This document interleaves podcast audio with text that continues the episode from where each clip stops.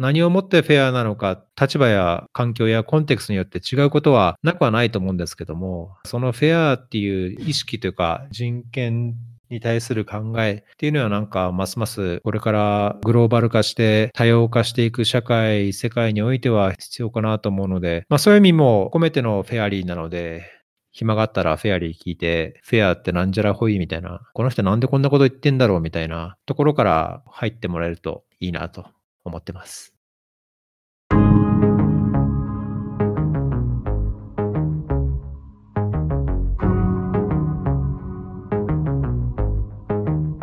NPO 法人まちづくりエージェントサイドビーチシティのポッドキャスト番組 SB キャストです。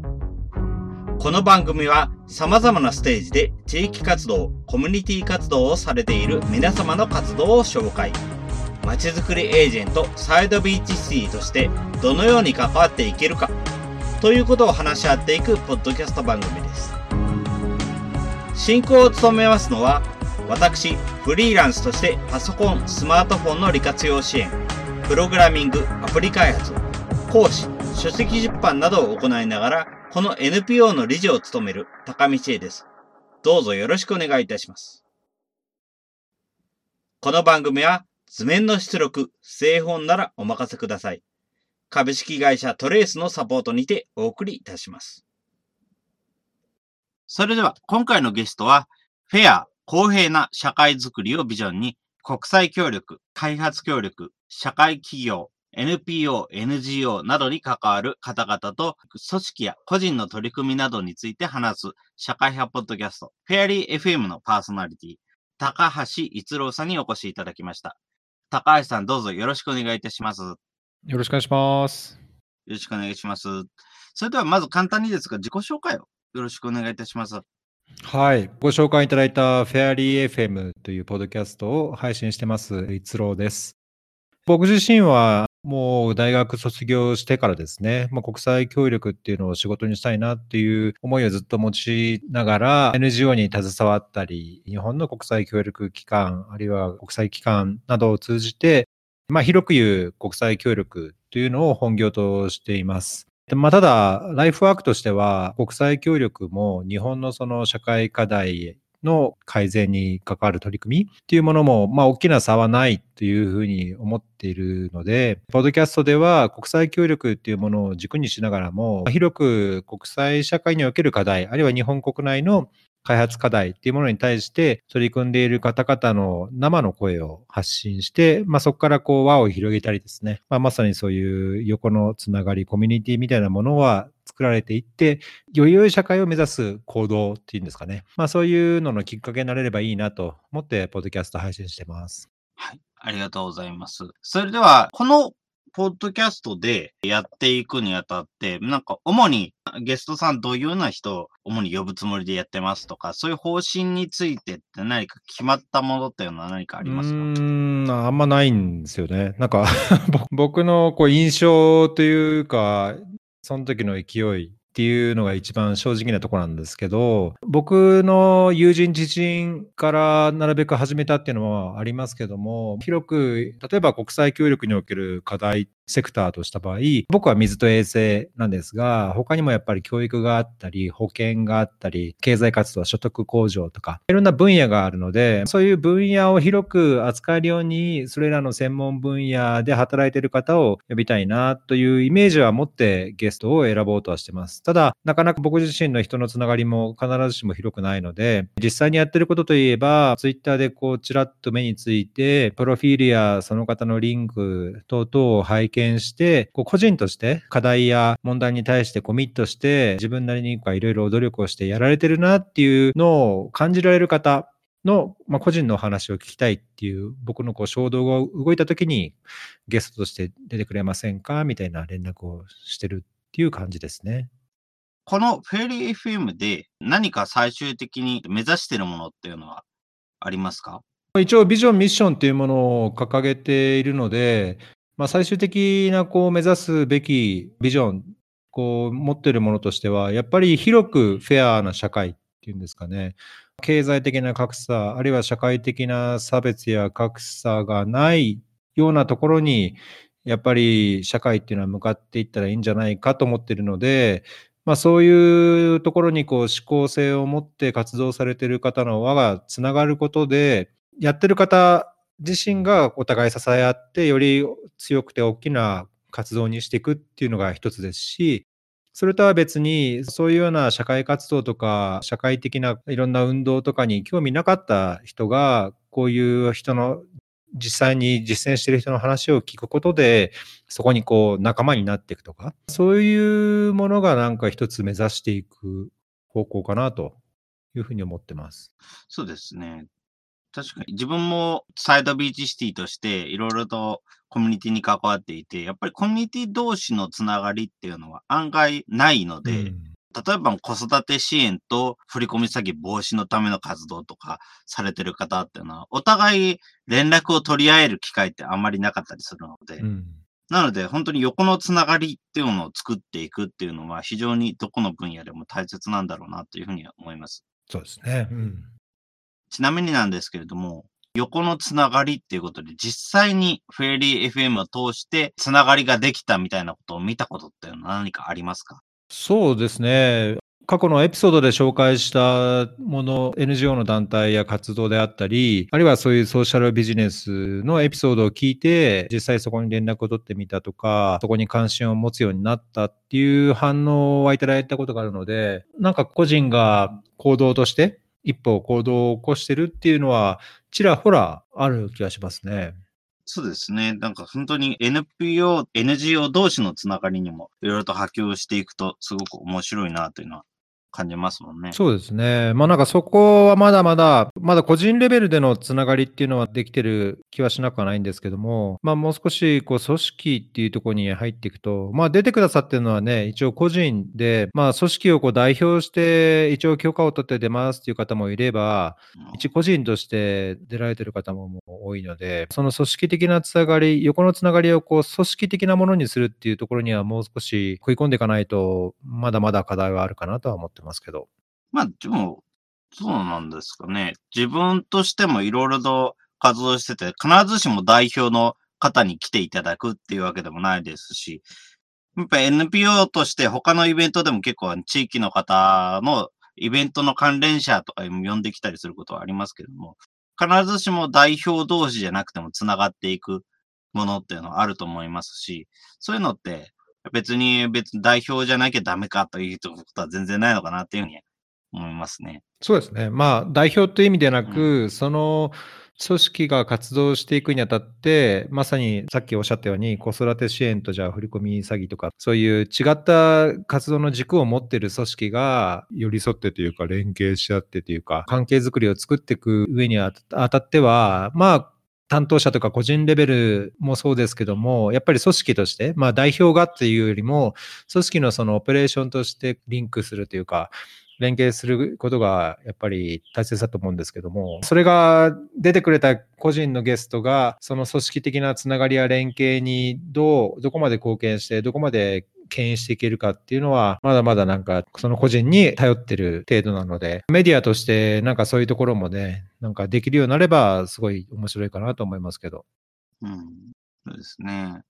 こちらとしてもそういうような支援なんかもやっていければ面白いなっていうのは思いますね。特にやっぱり今の時期になって、外に出るっていうこと、外のつながりを作るっていうのは難しいので、やはりフェリー FM のゲストの方だとひょっとしたらインターネットでも情報発信得意っていう方もいらっしゃると思いますけども、特に今まで SB キャストとしてゲストで来ていただいた方だと、インターネットでの情報発信っていうのはあまり慣れてないっていう方が多くて、やっぱり日常的にインターネットでつながりを作るっていうのもあまりやってないので、うん、そういうような方をどうしようインターネット上でつなげていくっていうのは一つ課題なのかなっていうふうにこちらは思っています。なるほどね。うん。はい。ちなみにですけれども、こちらのフェリー FM どういう人に聞いてほしいな、どんな人にリスナーになってもらいたいなというのはありますか？うーん、難しい質問ですね。僕は 僕は誰でも、いや、聞いて楽しみっていうか、そこにもともと関心がある人はもちろん聞いてみて、ああ、そういうことなんだとか、あ、もっとこういうとこ知りたいっていうのは、なんとなくであってもこう、まだあると思うんですけど、そうじゃない。いや、なんかしたいけどよくわからないとか、なんでこうなってんだろう、なんか嫌だな、社会ってめんどくせえな、とかっていう人もやっぱりね、社会にはいっぱい多くいると思うので、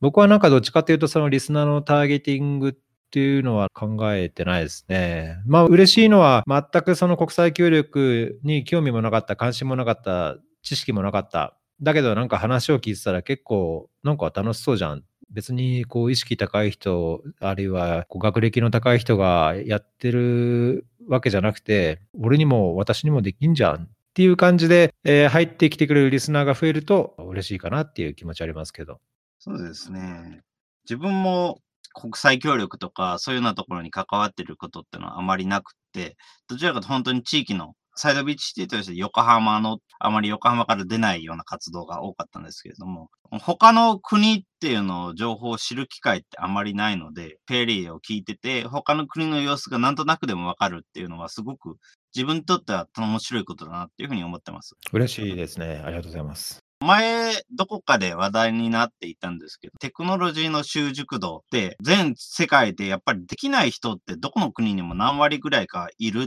ていうデータがあったので、じゃあそういう人たちはどういうふうに暮らしてるんだろうなっていうのは常々興味を持っていて、で、逆にそういう人たちの影響で特に例えば IT をうまく使える、IT がうまく使える社会的な仕組みが阻害されるようなことになってないのは、よその国だとなってないのはなぜだろうなっていうのはすごく気になっていて、それのヒントがここのフェリーで聞けるっていうのが、すごく面白いなというふうに思ってます。嬉しいです。ありがとうございます。ありがと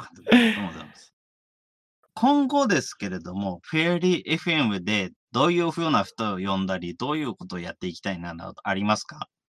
いやー、それもとっても難しい質問なんですけど、まあ、ここ正直、半年、半もう半年以上ですかね。まあ、なんか少し壁というか、改善しなくちゃいけないなっていうのは感じていて、これまでもうすでに3年廃止して今4年目に入っってるんですけども、国際協力なら国際協力でもう少しこうちゃんとスコープを絞ってやるべきところもあるのかな。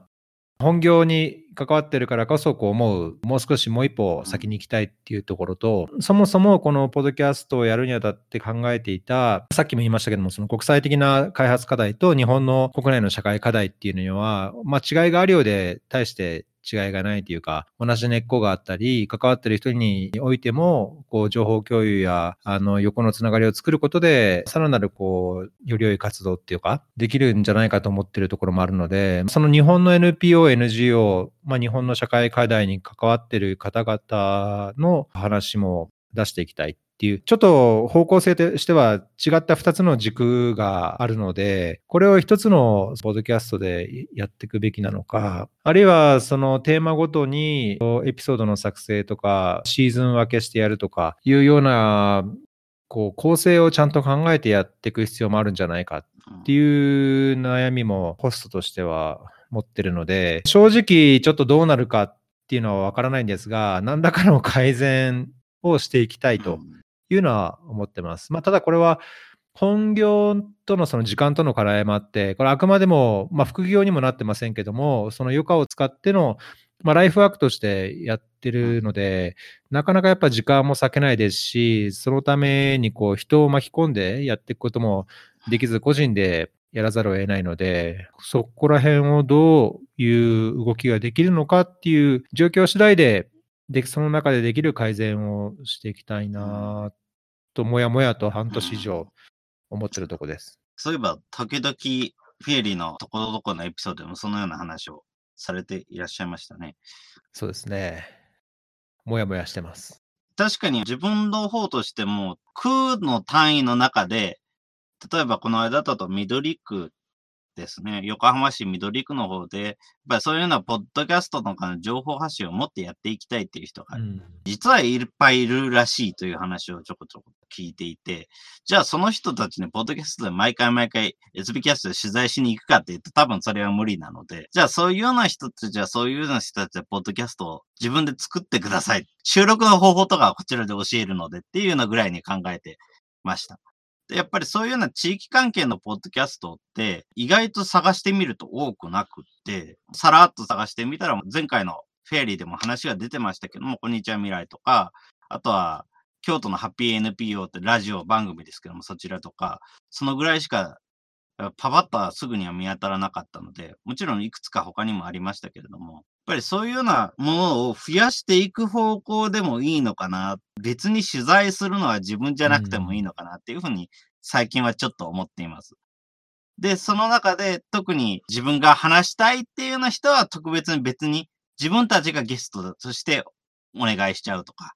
いうような形でもいいのかなっていうふうに思ってますね。特に今ってやっぱりあんまり外でゲストさんを探して回るってことができないので、そうなると、格だったらもう横浜市から飛び出しちゃうかなっていうふうに思っていて、そういうような人を探して、例えばもうインターネットで過去知り合いだった人とか、そういうような人を呼んできて、ちょっとポッドキャストで話してもらうとか、そういうのもやっていって、で、うちのサイドビーチシティのことが全国的に知られるようになれば嬉しいですし、そうじゃなくても他の地域でもそういう活動してる人がいるんだなっていうことがリスナーさんに分かればそれだけでもプラスだと思うので、なのでその、本当にいろんなところのゲストさんを、こちらは特に意識せずに、この人の話聞きたいなっていう人を声かけてやるっていうふうにしていますね。うん、そうですね。なんか僕はやっぱ、ポッドキャスト、まあ、ポッドキャストにこだわる必要はないと思うんですけど、やっぱりその NPO とか社会活動に関わる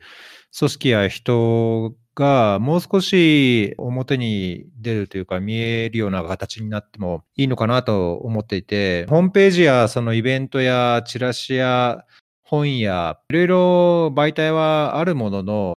なんか僕はやっぱりその関わってる人がなんかやっぱりそう意識が高いとか、なんだろう、個人的な経験としてその問題にあるいはそのコミュニティへの活動にこう積極的に関わる何かしら個人的な理由がどっかにあるからそうしてるだけみたいな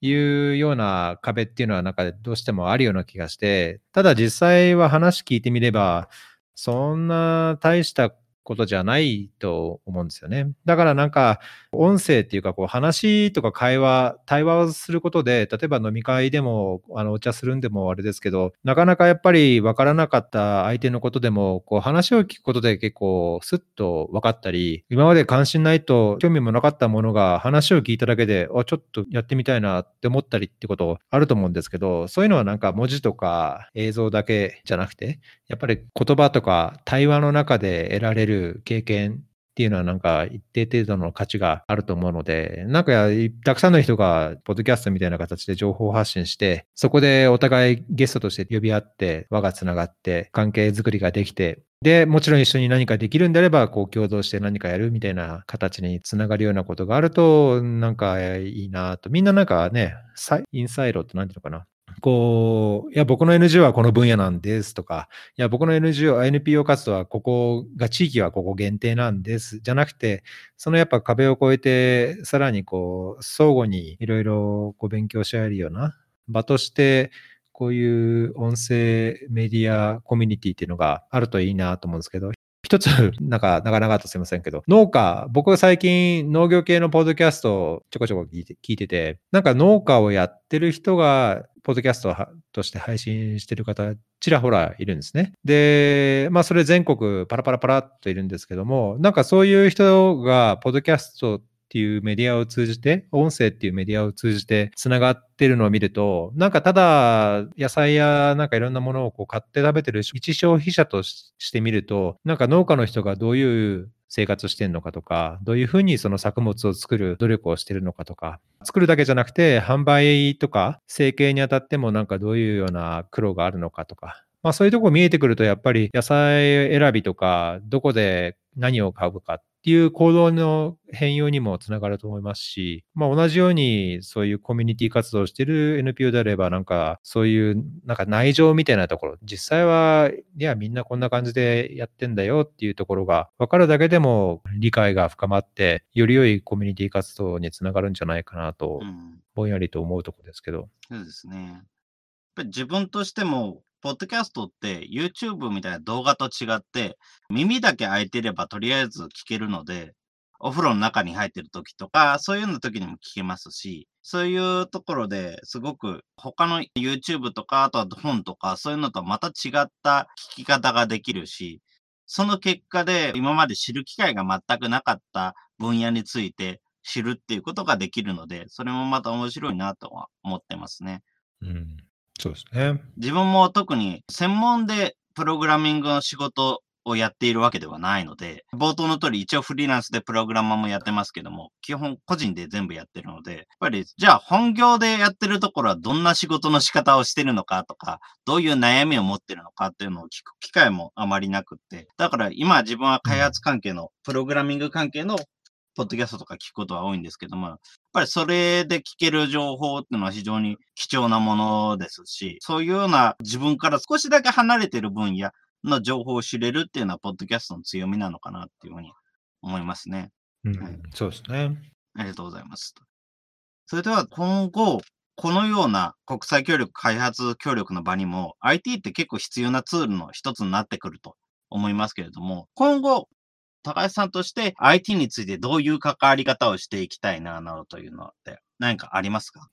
まあ、IT っていう、まあ、広いので、どの程度のことをどういう意味で言うかによって、ちょっと文脈も変わっちゃうと思うんですけども、僕の認識としては、いろんなそのテクノロジー、インフォメーションテクノロジーっていうのは、まあなんだろう、言語とか、言葉が例えば海外行って英語ができなければとか、あのフランス語の国であればフランス語とか、まあ現地の言葉ができればなお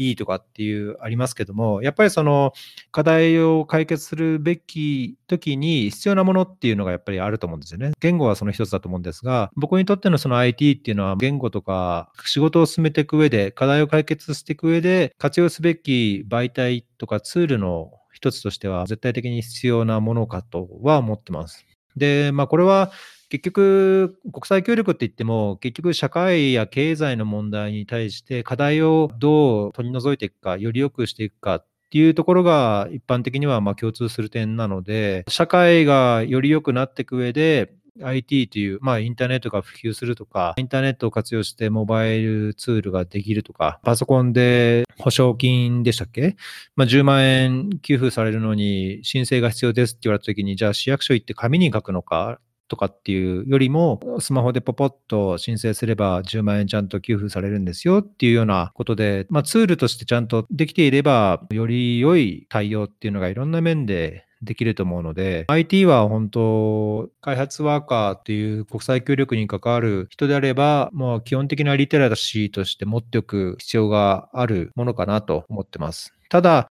とはいえ、その新しいテクノロジー、新しい技術を使うことが社会課題や開発課題の改善に必ずしもつながるとは思っていなくて、見えないところでそういう仕組み作りができればいいと思うんですけども、さっきもおっしゃったように、その人口のうち、まあ一つの国の人口をとっても10%、20%就業機会とか教育機会が限られることによるっていうのはそれ理由なのか、経済的なことが問題題なのか、あるいは住んでる地域の問題なのか、やはり情報格差やその認識、リテラシーとしての格差っていうのはあると思うので、IT が前面に出るよりも、IT が裏でこう動きながら、なんか知らないうちに、こう、社会や開発の課題が改善されていてと。ユーザーとしては、そこらまでリテラシーがなくても、それを享受できるっていうようなあり方が、まあ、IT の国際協力においては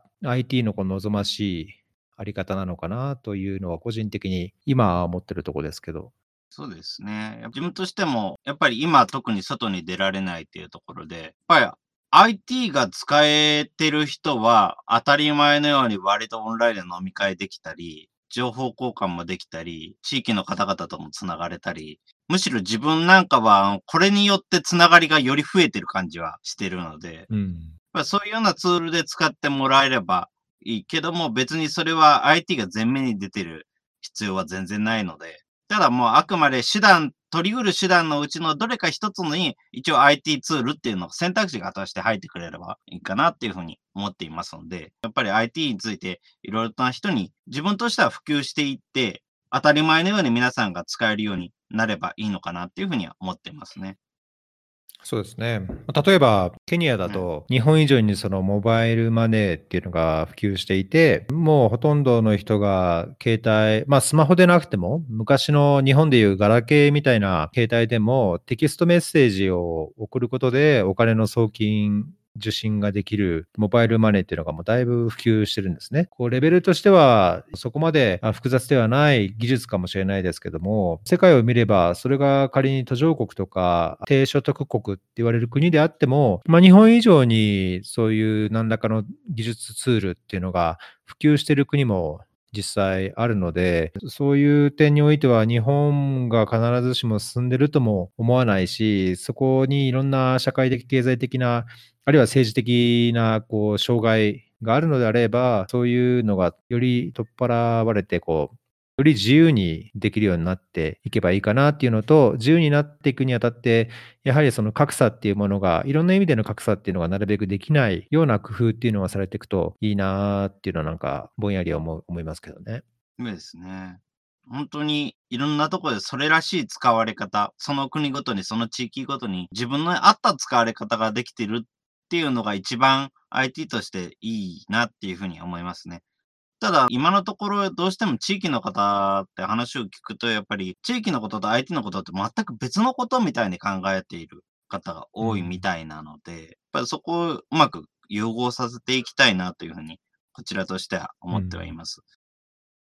それでは次にですけれども、これを聞いている人に何をしてほしいかとか、そういうのってありますか？ああ、え、あ僕からですか？はい。えー、えど、どのような方が聞いてる、やっぱコミュニティ活動とかされてる方が多いんですか？そうですね。コミュニティ活動してるかどうかっていうのはあまりわからないんですけれども、今一応こちらでといろいろ情報を見てる限りだと、あんまり今他のポッドキャストのように技術、技術力がある方とか、あとはあの普通の日頃からポッドキャストを聞いている方というより、どちらかというと本当に地域で、例えばどっかのコミュニティスペースに関わっているとか、そこでいつも情報を得ている人とか、例えば子育て支援の団体に子供を預けている方とか、えー、いつも言っている方とか、そういうような人が聞いているパターンが多いようです。そうですね。僕はやっぱり、ここ、まあ、20年近く日本を離れて海外で生活しながら仕事をするような生活ですし、まあ出会ったり、こう、知り合う人も、まあ日本人に限らず外国人、あるいは現地の人も、こういろんなやっぱり人と会って、なんかそういう出会いとか、自分の知らないことをやってる人との対話とかを通じていろいろ学んだなっていうか刺激をもらったなっていうことがすごい強く感じるとこなんですね。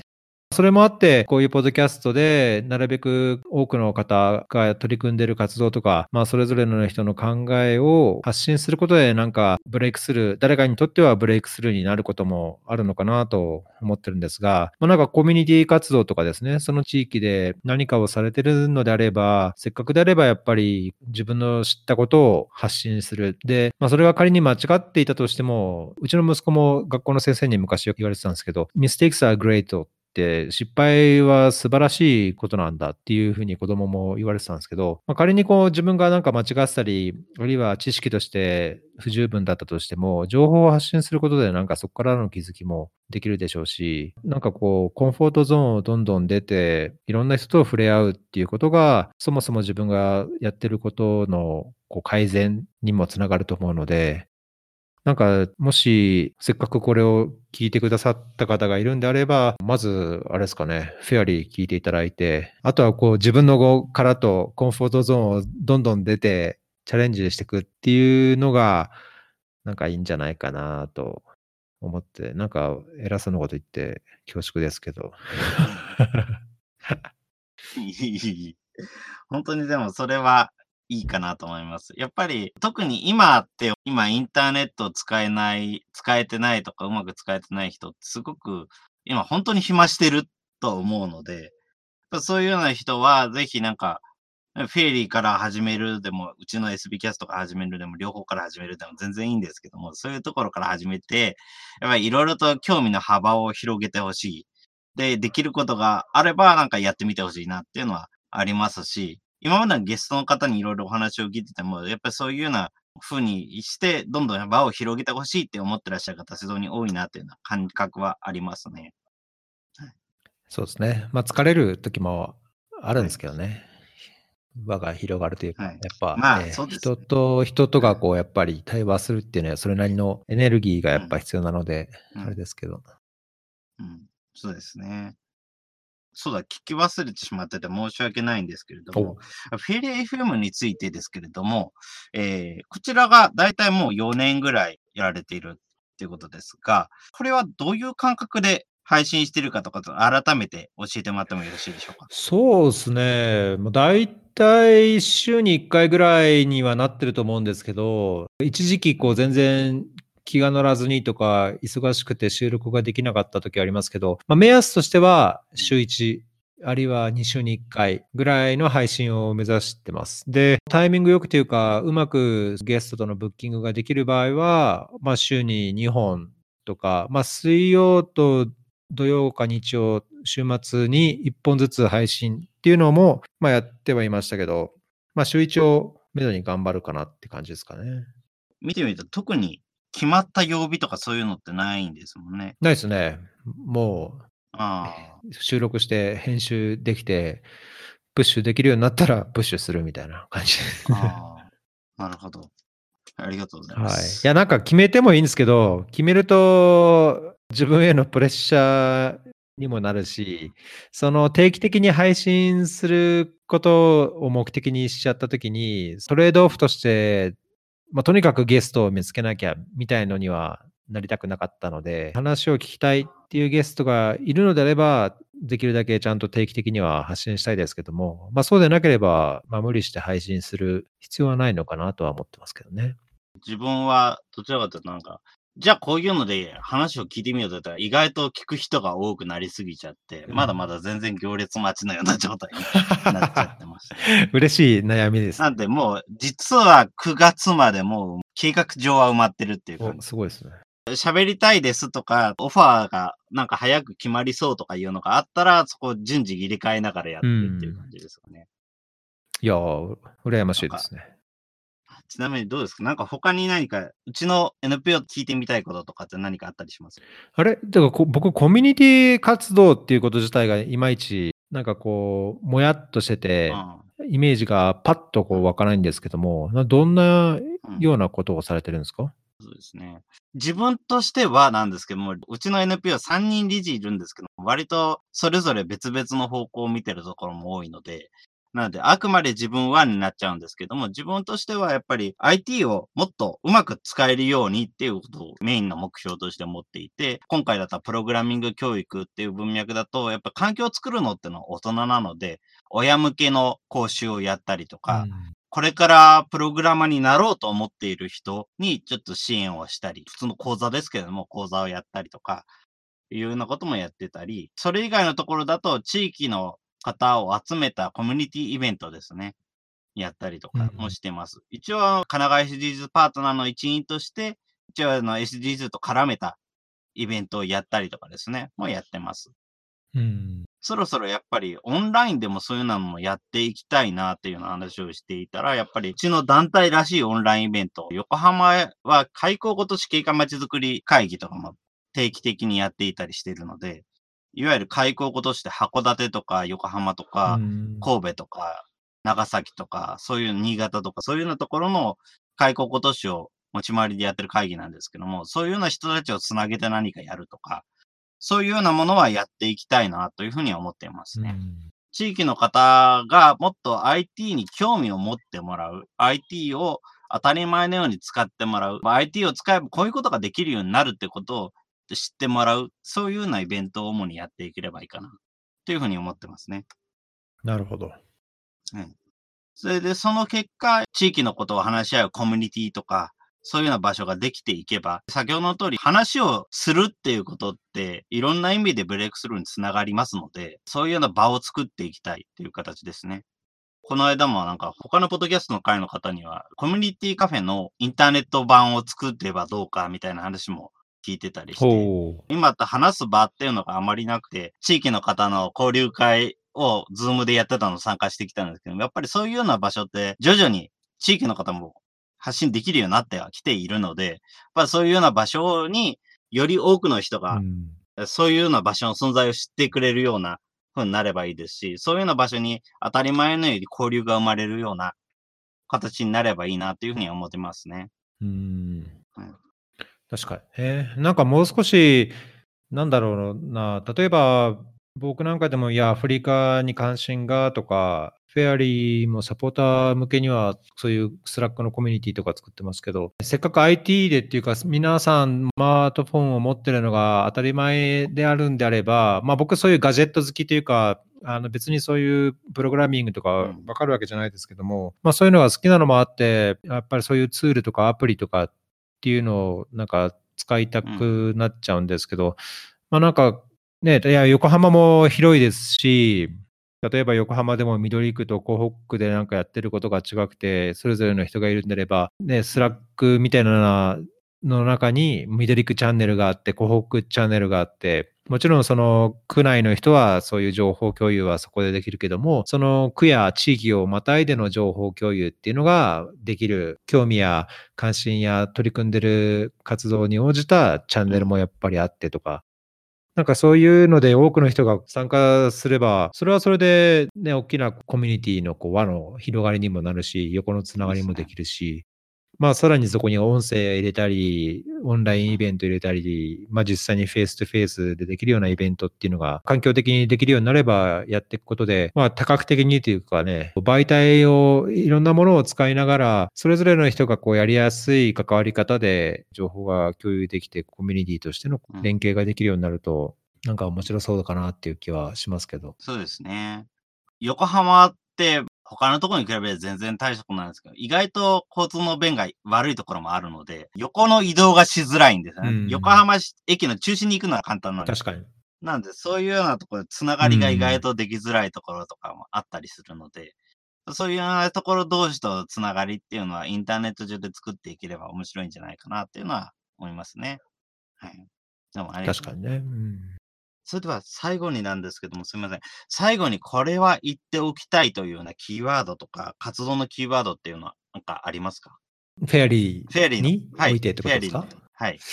そうですね。フェアリーってまあ、こう最初にポッドキャストやるときに名前何にしようかなと思っていろいろ落書きしながら考えて、やっぱり僕の中で一つの価値として、やっぱり軸になったのがフェアなんですよね。日本だともうすっかりフェアトレードとかっていうのも当たり前のように使われてると思いますし、いろんな LGBTQ とか日本におけるいろんな人権、あの選択的夫婦別姓もそうだと思いますけども、今こそやっぱり日本でもそのフェアっていうものが何なのか、今回の保証金でしたっけ？給付するのもじゃあ外国人はダメですとかって、いや日本で働いて住んで日本に税金払ってますけどっていうような人に対して、じゃあ10万円や30万円給付しないんですか？まあ、それがフェアなのかどうかっていうのは日常的な問題でもあると思うので、まあ、なんかやっぱりこう何をもってフェアなのか、立場や環境やコンテクストによって違うことはなくはないと思うんですけども、そのフェアっていう意識というか人権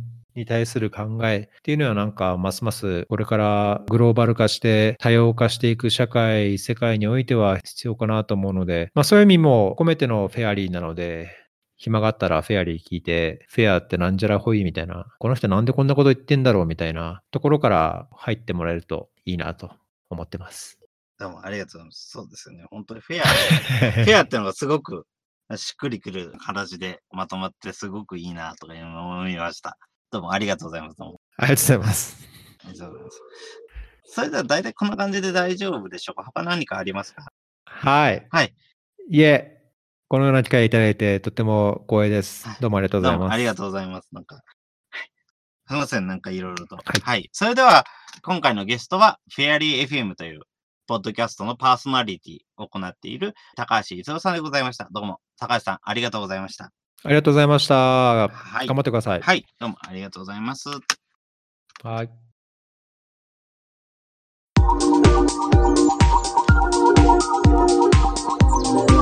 今回は NPO、NGO を中心に国際協力に関わる人々の活動を紹介するポッドキャスト番組フェアリー FM のパーソナリティ、高橋逸郎さんに、フェアリー FM の番組概要、番組に込めた思いについてのお話を伺いました。フェアリー FM は NPO、NGO に関わるいろいろな方をゲストとして招き、その活動や関連する話題について話し合うというポッドキャスト番組。おおよそ週1回をめどに配信を行っており、特に聴取者の対象は縛らず、今まで国際協力に関わって活動をしてきた人にも、そうでない人にも聞いてほしいとして、SB キャストと同様のポッドキャスト形式での配信を行っています。フェアリー FM のビジョンは、広くフェアな社会づくり。経済的な格差や社会的な差別や格差の解消。そこに思考性を持って活動している人の輪がつながり、関係する人がお互い支え合い、強くて大きな活動にしていくこと。また、社会活動、社会的な運動に興味がなかった人が、それら活動に興味を持ち、仲間になっていくこと。この二つを目指して放送を行っています。実際にこれを聞くことで、NPO、NGO に関わる人同士がつながったという事例もあるということ。同じように地域活動、コミュニティ活動を紹介する SB キャストとしても、ポッドキャストを通じてこのような事例があるということは、とても勇気づけられるように思います。逸郎さん自身、20年近くの海外生活を通じ、様々な人に出会い、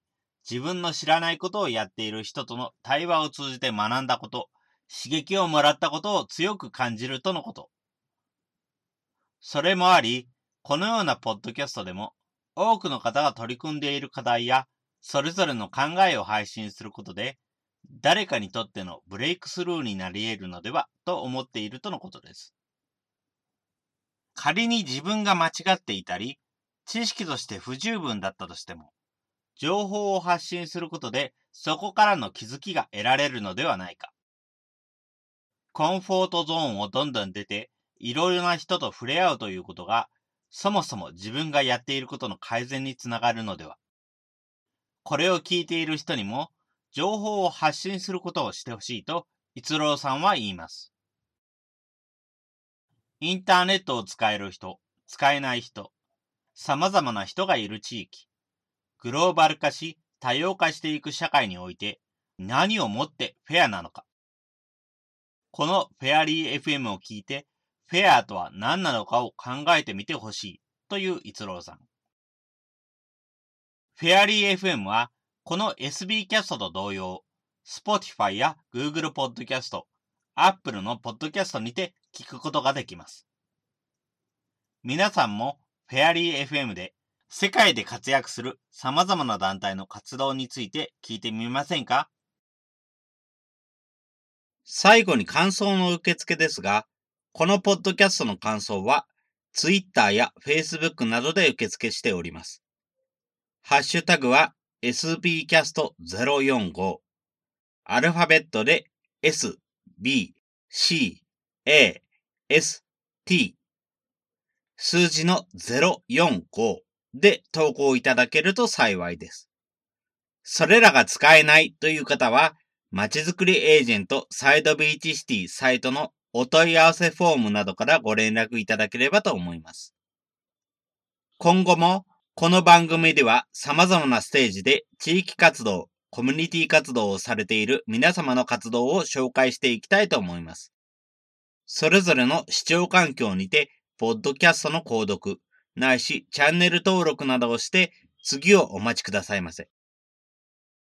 それでは今回の SB キャストを終了します。皆様お聴きいただきましてありがとうございました。この番組は図面の出力、製本ならお任せください。株式会社トレースのサポートにてお送りいたしました。